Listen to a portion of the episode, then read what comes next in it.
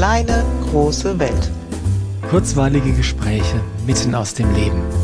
Mit Andrea und Carsten. Hallo Andrea. Hallo Carsten. Da sind wir wieder. Endlich wieder, ja.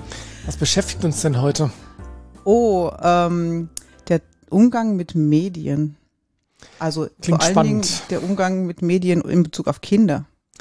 Das klingt spannend und nach einem Dauerbrenner. Das ist ein totaler Dauerbrenner. Das Und- ist nach jedem Vortrag die Frage, wie viel Medienzeit darf mein Kind haben und wie soll ich das machen? Und das kommen immer Eltern und beschweren, dass Das- das nicht klappt. Ziemlich großer Stressfaktor Ja. in ganz vielen Familien, ja, oder? Ja. Ich habe neulich überlegt, dass man eigentlich bei vielen Eltern das Handy erstmal entstressen müsste. Also die sehen ein Handy oder ein Kind mit Handy und die gehen schon an die Decke, ohne dass irgendwas passiert ist. So viel Stress ist da drin. Und das ist spannend, weil ähm, die, wie soll ich sagen, die Idee ist ja, wenn mein Kind lange, meiner Meinung nach zu lange vor einem Gerät mit Bildschirm sitzt, ist das schlecht. Wenn, wenn mein Kind aber genauso lange vor einem Gegenstand mit Blättern zum Umblättern sitzt, Dann ist es super. dann ist das super. Und ähm, das ist was, wo ich mir schon die ganze Zeit denke. Ir irgendwas ist faul. Ja. irgendwas ist faul an der Art und Weise, wie wir die neuen Medien wahrnehmen. Und natürlich hat alles ähm, auch Schattenseiten. Also sprich, es gibt schon auch zu viel Ja. Medienkonsum, keine Frage. Aber ich glaube, dass die Grenze da ganz woanders liegt, als die meisten denken, oder? Ja, vor allen Dingen, glaube ich, ist die Wahrnehmung ganz oft verzerrt. Mhm. Und es ist auch so, so, irgendwie ist es nicht ganz koscher, weil damit Kinder ruhig sind, mal die Klappe halten und du als Erwachsener mal eine Stunde oder zwei in Ruhe was tun kannst, dafür sind Medien super. Da werden auch schon ganz kleine Kinder vor Medien geparkt, wo ich dann echt Plack kriege, wenn ich sehe, dass die Babys vor dem Handy sitzen, nur damit sie nicht mehr jammern. Mhm. Und wenn Kinder das aber von sich aus gerade tun wollen, dann ist das doof. Ja, und auch äh, wenn sie es länger tun wollen, als der Erwachsene gerade denkt, dass es sein sollte. Ja, und dann nicht einfach völlig bereitwillig ausmachen und sagen, ja, ich sehe ein, die Stunde reicht jetzt, ich schalte ab. War eh gerade langweilig. Ja, genau. Ich bin Ja. gerade am, am Gewinnen, aber ich mache jetzt mal aus. Ich spiele Ja, da ja. morgen Nein, weiter. ich muss auch nicht zu Ende spielen. Nein, gar nicht. Reizt mich auch nicht. Okay, also da ist irgendwie irgendwie was faul. Ich meine, du hast Kinder, ich habe Kinder und natürlich war das Thema Medien und Medienkonsum gerade in der Zeit, als sie damit begonnen haben, ähm, schon auch ein Thema bei uns, wo ich mir Gedanken machen musste, was finde ich denn okay, was ist nicht okay, was ist gesund, was ist nicht gesund, was sind ähm, potenzielle Nachteile, aber was sind auch die Vorteile davon. Ja? Und was uns da völlig fehlt, ist jegliche Art von Vorbild, weil wir sind die erste Elterngeneration, die auch mit diesem Medienkonsum erzieht. Ja und nein. Ich meine, ähm, Medienkonsum gab es bei uns auch schon. Allerdings war das halt dann kein, kein Handy oder kein, kein Tablet, sondern war halt der Fernseher. Ja, mit drei Programmen. Ja, ich weiß, was du meinst. Ja, und das Ferienprogramm im ZDF, die Melodie kann ich heute noch. Oh shit. Ich habe da im Wesentlichen meine Sommerferien vorverbracht. Okay, okay, okay. Also ein Teil meiner Sommerferien. okay, ich nicht so. Ja, Ja. Nee, und ähm, also irgendwie ist da, glaube ich, im kollektiven Bewusstsein der Eltern die Idee, dass man das ganz strikt begrenzen muss. Ähm, und gleichzeitig kann ich sagen, dass für mich noch nie so richtig plausibel war, wo die Grenze liegen könnte und warum die Grenze so früh kommt und woran merke ich, dass zu viel ist oder, äh, oder vielleicht tut das meinem Kind ja jetzt auch gerade wirklich gut. Vielleicht lernt es ja was dabei, weil das Gehirn wird ja schon auch stimuliert Ja. und lernt dabei. Ja, und ich glaube, die Grenze ist, kannst du nicht an Zeiten festmachen. Also eine Stunde am Tag kann genauso schädlich sein, wie es zu wenig sein kann, Mhm. je nachdem, was dein Kind gerade tut, was es spielt, wie es die Medien nutzt. Und ich, was mich so stört, ist diese Idee, unbedingt kontrollieren zu wollen. Mhm. Also die Idee, dass die Kinder irgendwie ins Verderben rennen, wenn man ihnen die Entscheidung mit überlässt. Und wenn man nicht ganz genau kontrolliert. Genauso wie an den Schulen bei den Tablets, die ausgegeben werden, jetzt ja extrem kontrolliert wird, was da für Apps drauf sind und was die Kinder damit tun. Mhm. Immer mit der Annahme, wenn man sie alleine ließe, würden sie ins Verderben rennen, Quatsch machen, würden sie missbrauchen. Und das ist eine Annahme, die kann ich nicht teilen. Nee, weil Kinder schon.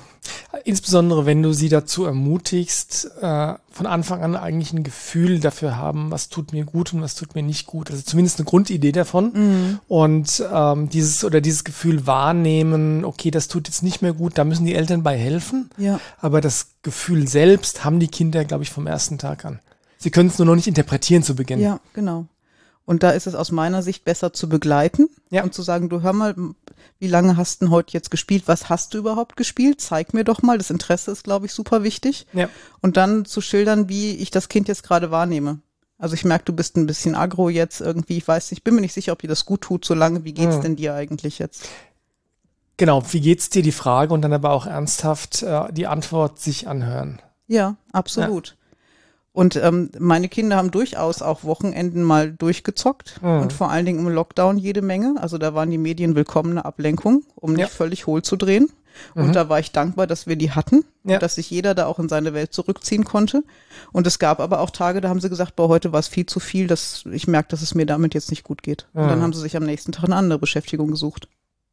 Ja, das ist ähm, so ein bisschen die Erziehung zur Selbstverantwortung ne? mhm. ne? und die Begleitung, Selbstverantwortung zu lernen. Ja.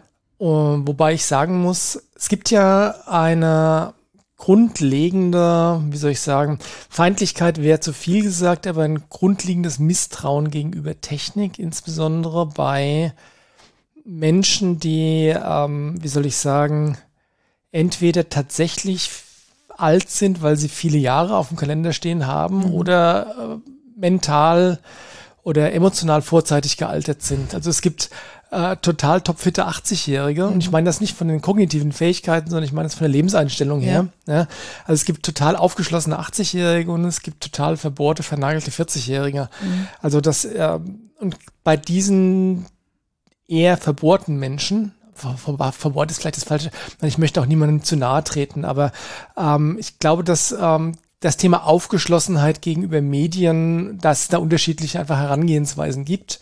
Und gerade wenn du nicht so aufgeschlossen bist, dann ist ein grundlegendes Misstrauen da gegenüber mhm. all dem, was da an neuen Sachen kommt. Ja. Und wenn, ich vergleiche das immer ganz gerne mit, äh, mit anderen Dingen, die irgendwann mal neu waren, so revolutionäre Dinge wie Eisenbahn, Auto, Telefon, Flugzeug, Radio. ja. ja. Und stell mir dann vor, wie die äh, Eltern damals gesagt haben, ähm, nee, also wobei, das ist ja noch gar nicht, das ist fast, fast unsere Generation, nee, also zu lang telefonieren, nee, das geht gar nicht. Das also, geht nicht.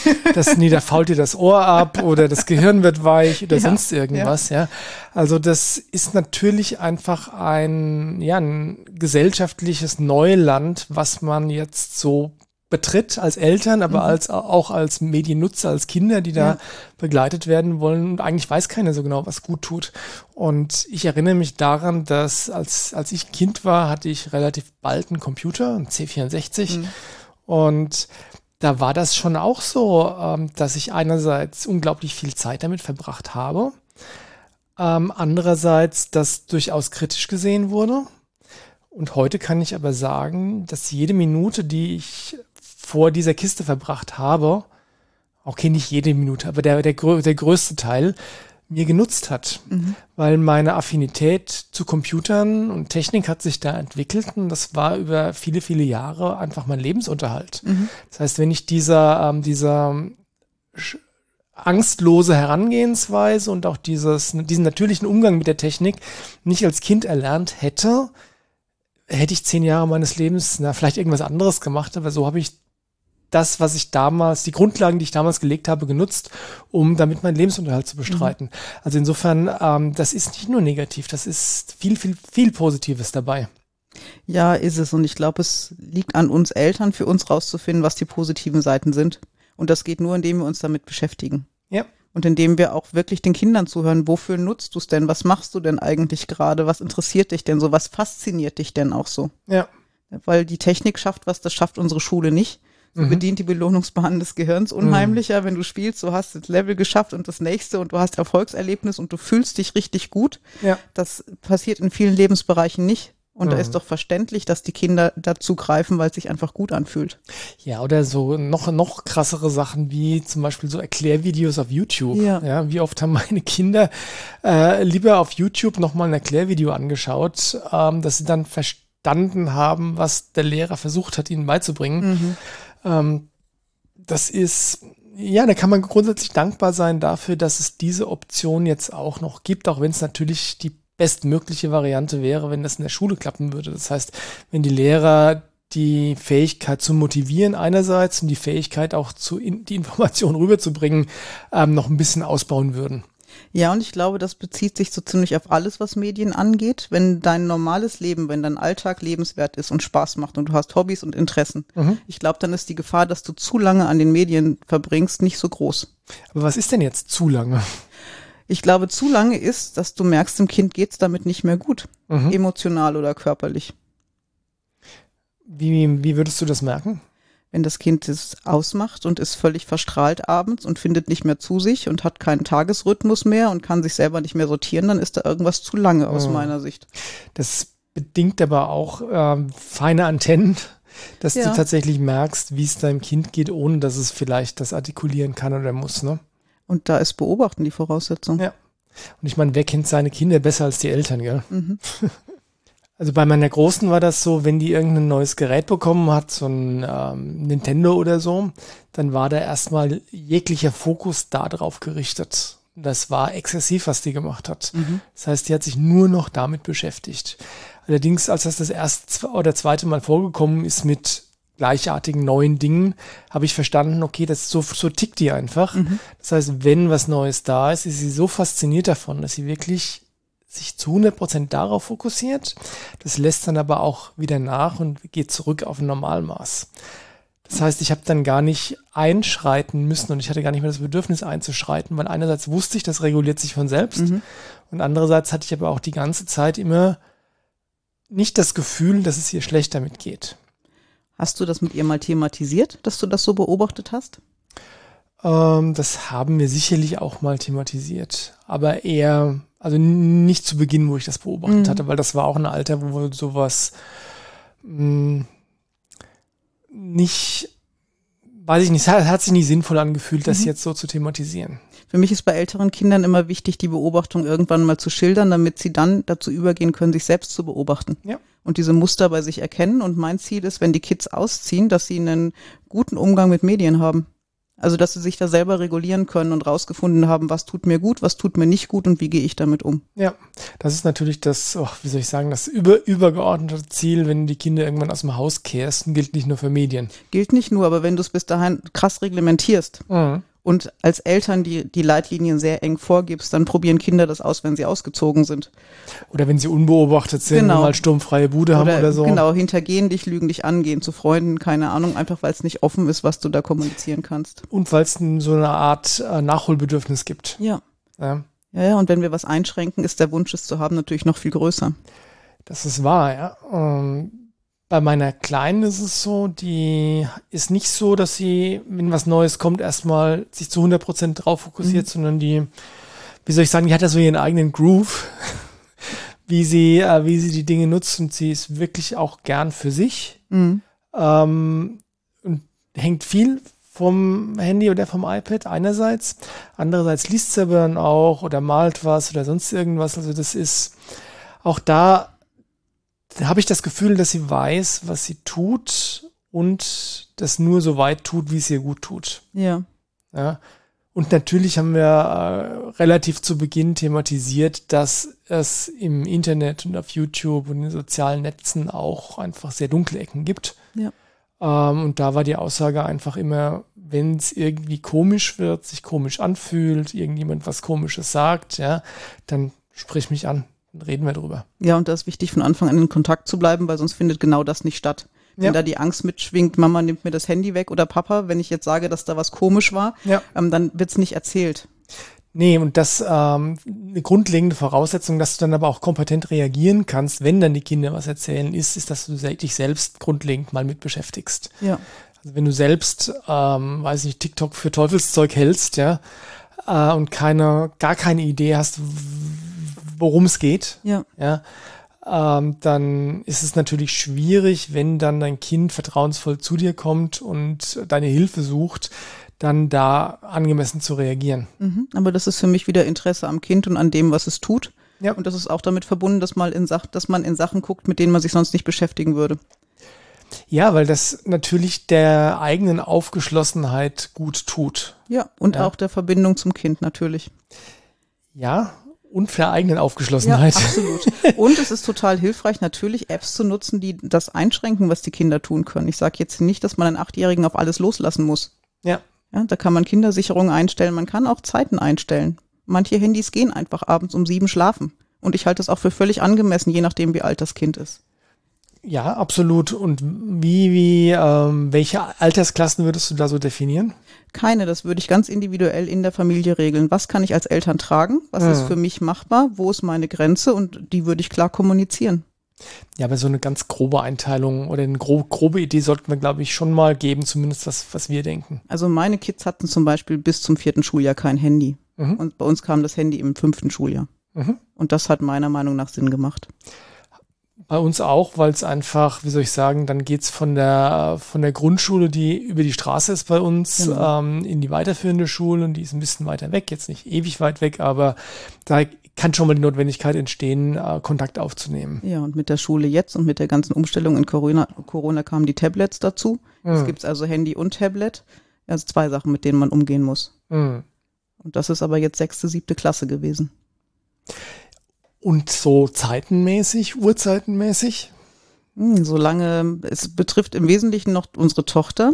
Ähm, solange sie rechtzeitig ins Bett geht, schlafen kann und morgens ausgeruht ist, gibt es da keine Beschränkung. Okay, ich versuche dich trotzdem jetzt mal festzunageln. Mach mal. Okay. Ähm, okay, offensichtlich war es bei euch nicht notwendig, aber ja. wenn du jetzt jemanden mit einem siebenjährigen Kind hast zum Beispiel, ja. ähm, würdest du da ähm, gar kein, also kein eigenes Handy, offensichtlich, klar, mhm. haben wir ja gerade schon gesagt, aber wie ist das denn mit Daddeln am Handy oder äh, am iPad vom, vom Papa oder von der Mama? Haben meine damals nicht gemacht. Mein Handy war mein Handy. Okay, und was wäre deine, deine Idee, wenn deine Kinder heute klein werden? Das immer noch? Ja, ich glaube immer noch. Okay. Mein Handy ist sehr meine Privatsache. Mhm. Und ich gebe das meinen Kindern nicht in die Hand. Ich würde es okay. auch nicht tun, wenn sie klein sind. Heißt aber auch, ich kann es ihnen nicht zur Ablenkung geben, wenn ich gerade meine Ruhe hätte gerne. Kehrseite der Medaille, ja.